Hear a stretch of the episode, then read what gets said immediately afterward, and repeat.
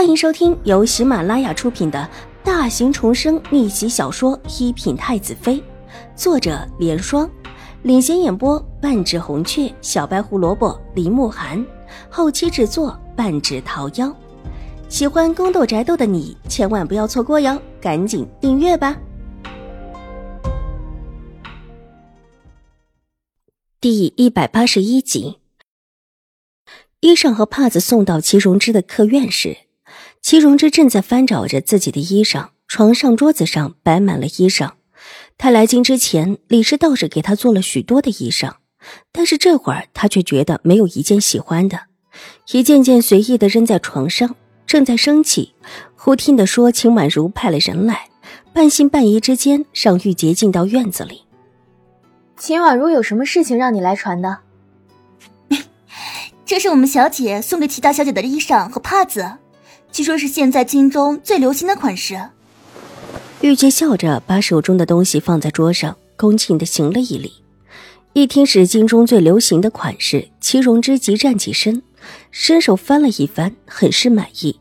不管是从料子还是衣裳的花色，都让他很喜欢。但这些想想，东西是秦婉如送的，倒是让他不悦起来。放下手中的帕子，斜睨了玉洁一眼。低低的咳嗽一声，阴阳怪气道：“说吧，你们主子想干什么？他自己都没几件好衣裳，怎么舍得把这么好的衣裳送给我？”齐大小姐，这些衣裳是狄夫人和大小姐送给我们小姐，让我们小姐参加宴会用的，就是永康伯夫人娘家未阳侯府的宴会。但是我们小姐不喜欢大小姐送的衣裳，也不想去参加那个宴会，所以就把衣裳送给了您。所以说，这衣裳其实是秦玉茹送给秦婉如的。齐荣之伸手拿过衣裳，随意的翻看了起来，在看到一个边角的时候，忽然眼睛一亮，脑海里立时出现了一个新的想法：这衣裳啊，自己还真的需要。这是你们大小姐送给你们二小姐的衣裳。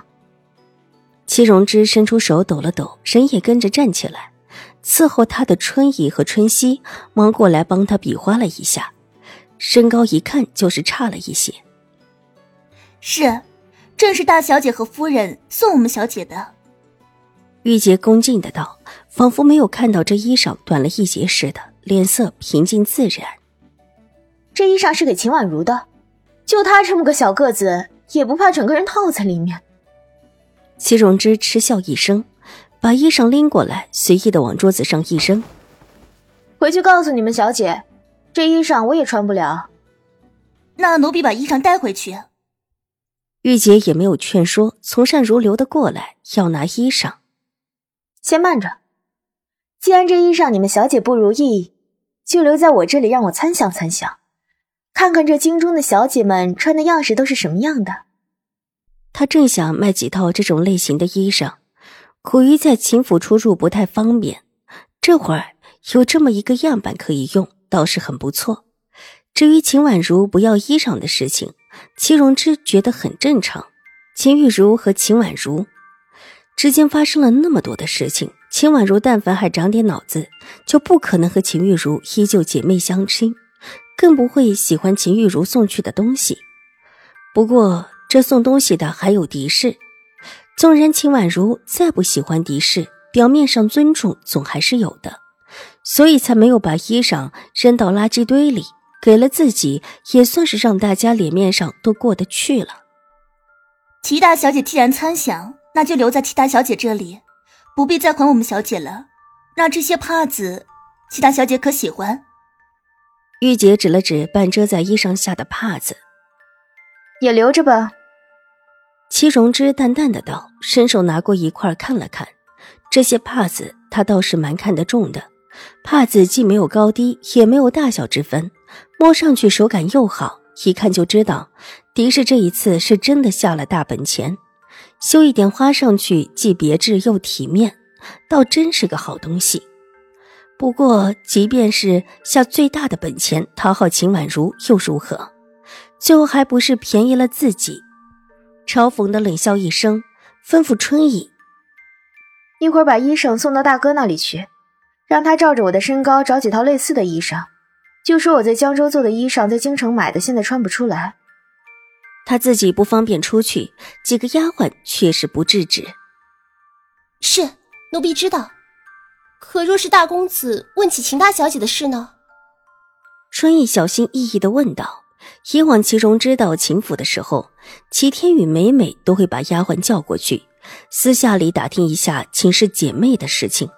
甚至有时候，齐荣之觉得齐天宇对自己还不如秦氏姐妹来的好。